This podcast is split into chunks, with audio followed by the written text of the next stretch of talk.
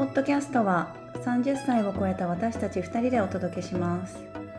私たちと同じくらいの年代の人が抱えている悩みや気になっていることをピックアップしてお話しします。より豊かな人生を送るために私たちが日々感じていることをシェアしていきます。今回のテーマは情報との向き合い方です。私たちの周りには様々な情報が溢れていて便利な反面正しい情報を見極めることが必要です。また自ら必要な情報を取りに行くことも大切です。そこで今回は私たちがどのように情報と向き合っているかなどをお話ししていきます。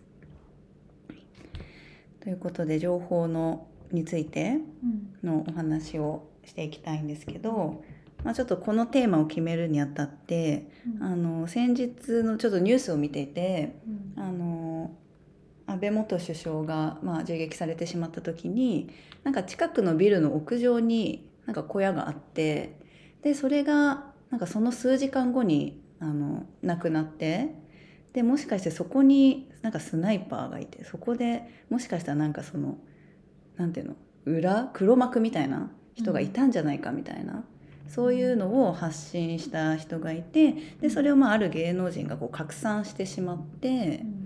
でなんか広まったっていうニュースを見た時に、いやまあ嘘だけど。そうそうそう嘘だけどそう。いやなんだこれってまず、うんうんまずでもさ普通に考えたらいやそんななんか馬鹿げた話あるかっていうのと同時に、あでもなんかタイミング良すぎてうん。なんかひある人からしたら面白いし、うん。なんかバズりそうではあるな、みたいな、うんと思ったんだけどまあこれは結構極端な話だけどそれを信じちゃうあそう人そうそうがたくさんいたってことね。うん、でそのさなんていうの有名な人がさシェアすることで、あなんか正しいっぽいあいろんなところで回ってるし、うんあなんか違うと思ったけどもしかしたら本当なのかもしれないとかさ、うん確かにね。って思わざるを得ないエピソードだなと思って、でもそんなよく考えたらさいやなんかうまい話だなよく作ったなくらいでさこう流せる人もいれば、あ面白いからちょっと絶対違うと思ってるけど流してみようって思う人もいれば、うん。えなんか本当らしいよ。真実ここにあったらしいって思う人もさ、うん。いろいろいると思うけどなんかもうこういうなんかもう嘘まあ今回は明らかかもしれないけど、うん。なんかよくわかんない信憑性がないけど、うん。なんかいろいろ出回ってることで、うん。あそうなんだって思うことが思そいうそうそうとかねがすっごい多いんじゃないかなって思って、うん。あでもそれって違うよなと思ったからちょっと今回のテーマに話してみようかなって。ですよね。うんうんそうなんかそれでいろいろ振り返って思った時に、なんか BTS が解散しますっていうのを、すごい一時期みんなが言いうん始めたっていうのがあったと思うんですけど、うんなんかそれもネットニューうん。スで BTS ね。活動休止、解散とかいろんななんか面白おかしく、うん。でも数字を取れるからそういうふそううだよにまあ記事でね書かれちゃったっていうのが本当にトップニュースだったね。そうかなって思います。でも実際はそのうん。BTS の人たちがまあライブ配信で、まあ自分たちの言葉で情報を発信してた時にソロ活動をメインにしますっていうような言い方をしてただけどその一時情報じゃなくって、二次情報、うんうん。なんかメディアの人が面白おかしく書いた情報をなんか鵜呑みにして、なんかいろんな人から「え BTS 解散するあのーそうだよね。休止するの?」うんうんうん。とかって連絡来た時に、くるくるくる。なんかあ不思議だなって思ったんだよね。ななぜそう思ったんだろうとか、うんうんうん結局その記事だけを見て、うん。本当に人は踊らされてしまうとか、うんうんうん。勝手にもう鵜呑み情報を飲みにしちゃってるんだなっていうことにすごい気づいたっていうのを今回思い出した。うんでもさなんかそれ私さそれも見てたしさ、でもさなんかああまりにも解散解散ってなるからえうん解散すんのとか一瞬思うくらい、そうええ、みたいなすぐにはそういうことみたいなそうそうそうって思うくらいやっぱりメディアの力って強いし、そうだねでやっぱりよく知らない人はあそうなんだってうん。思いがちだよね。確かに、うん。なんかだからこそ真実は何なのかっていうのをなんか考えるとか、うん。取りに行くっていうことも重要だし、そもそも一時情報、うん一番最初に出た情報を見るっていうのも結構大事だなって今うんそうだよね。回思ったんだよね。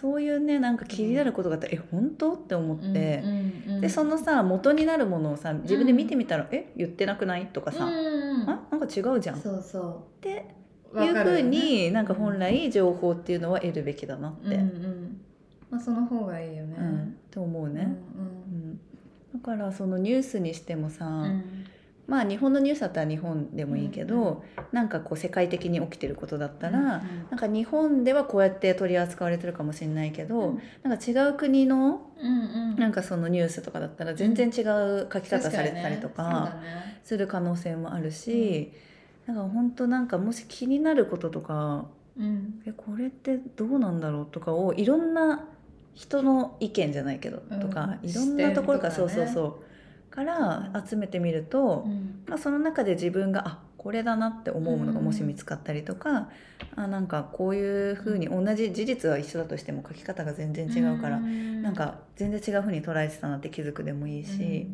なんかそういうのを癖づけるうんと、大事かうも、ん、いいかなって。物事を多面的に捉えるっていうのがすごい大事だよねってことだと思うんだけどなんか一面的に見ちゃってそれが正しいと思い込むんじゃなくて、別の方向から見たら全然違う考えとかもあるかもしれないっていうのを常にどんなことにも考えておくっていうのは結構大事かもしれないね。うん。だからそそういうまあいろんな情報を見ていく中でさ、やっぱりさこれが正しいとか、うん。絶対思いすぎないようにしようっていうのは癖づけてる。そうそうそう。いくらさしないようにしようって思っててもやっぱりそう人間だからね、うん。そう。なっちゃう時はああるんですよ。る。けどでもやっぱさなんかうん。人といろんな人と話したりとか、うんいろんな環境でうんちょっと生活なのか仕事なのか分かんないけどうんしてみたりとかするともう自分のん。当たり前だと思ってたことと全然違うことをしてる人とかそれでうまくいってる人とかの話を聞くとうん。あそういう考え方あったんだとかさ。なるよね。なるじゃん。っうん。てなるとさそれもさだんだん癖づけていくとさうん。自分の考えだけがうん。なんか全てじゃないなってことも当たり前のようにさうん思えるようになるとなんか人の意見例えばなんかあ当たり前に思ってたことと違うことをうん。言われた時にうん。あこの人なんか変わってんなあーなるほどねそういう考えなんだ私とは合わないな、さよならじゃなくて、うん。えじゃあえそういう意見のなんだろうどうなんでそう思ってるの？とか、うん深掘りしたらね。そうそうそう深掘りしてあなるほどな、うん。こういう意見の人いるんだちょっと取り入れてみようとかさ、うん。うん。思うようになったらもうその固定概念とか先入観どんどんなくなっていくうん。かなと思って、確かうん。にそれはあるかもね、だから本当にまあ鵜呑みにし、うん、一つの意見が正正しくない、すぎないっていうことだね、うんあとまあ結構さ雑誌とかでさうん。いろんなこと書くとさ、うん。なんかそれをし信じがちっていうのもさ、うんうんうん。あると思うんだけどさ、なんかまあ10年前とかかな、うん。それこそさなんか白肌うん命みたいな時期美白ブーム。美白ブームまああったかなって。今もあるかもしれないけど。あるかもしれないけど、うんまあ、あったかなと思うので、特にそのうんうんうん。10年前、15年前とか、うん。まあ、それがまだ残ってるっていうのももちろんあると思うんだけど、まあ、この前さ、うん。この前ってもまあハワイ私が行く前に、あのまあ、美容室行ってたら、なんかあるスタッフの人がうん「あなんかハワイに行くんだったら、えっと、焼けないようにしないといけないですね」みたいなことを言われたのね。はいはいはい。でえどういうことなんだろうみたいなうん。そのなんか私の中でハワイの紫外線がどうなんか理由があるのかなって思ったのとかなんかわかんなないんけど。かね体そんな悪い影響あったっけみたいな。例えばなその二妊婦だからとうんうんうんうん。かなんか理由があるのかなと思って、まあ、聞いたらなんか、まあ、私がもう今年そんな外出てないから白いっていうのもあってなんか焼か焼かない方がいいですよっていう方だった。ただ白肌肌だったってっていう話なんだけど、でえって思って私ふまあまあ例年、うん。その夏は普通になんて言うんだろう。走外走ったりとかうん泳いだりとかしてたから、そうそう普通に人小麦色になりますんで、はいはいなななるのが別になんかそのふ普通っていうかさ何とも思ってなかったし、うんうんうん。ハワイに行くんだったらなんかそれも含めてなんかハワイの思い出だなって思ってるから、なんか全然肌イコ肌白いイコールいいっていうのは全然思ってなかったね。だからそうやって言われたことに対してすごい不思議だったの、うん。でそれもやっぱりメディアの影響があるのかなと思ってて、白い肌がイコール綺麗とか、そういうのを言言ってる時い期がだからその人も当たり前だと思ってんだよねそれをね。だから焼かないようにしないとですね。あそうそうそう。で言言わったれたってんだよねことなのかなって思って、そうだよなんかね不思議だったそうだよね。だからそれもまあ私はあんまり焼きたくない派ですけどまあどうですか？とかさね。だったらなんかちゃんとね私はこうだけどこの人は違うかもっていうふううんに思えてるっていうふうになるけど、うん確かにそうだよいね。ろんな人がいるんだよっていうのをね。うん、うん確かにだからその大半多くの人がいいとすることがいいとは全然さ限らないからさ、それこそね今コロナ禍でさうん。あのマスクとかもさ、なんかまあとりあえずみんなするじゃない、特に電車とかさ、うん。もう、まあ、今はちょっと減ってきたかもしれないけどさ、100%近い人がしてたりとかさ、うん。しててなんかしてないともう悪みたいな。うん。そういう時期あったそうねそうそう。えそれなんでってみんなちゃんと言えるのかとかさ、うんうんうん。そこにちゃんと自分の意思があるのかとかさ、うん。なんとなくなんか嫌がられそうとかえみんなしてるからしてなきゃいけないんじゃないとかさ、うん。なんかそうじゃないんじゃないかなってうん。思って、まあ、例えばさなんか一時期結構まあなんかあのマスクをしてる人ん？してない人がいるなんかちょっとご飯の会とか飲み会とか？うん。飲み会か集まりか。うん。とかでなんかそこに行くことをまあチョイスしたのであれば、うん。なんかそのもうマスクしてようがしてまいがさ、まあ、感染リスクってリスク的には絶対にあるわけじゃない、うん。でもなんかしてない人がいたいから例えばそこでまあ万が一ちょっと発生してしまったとかなっても、えあの人のせいじゃないとかさ。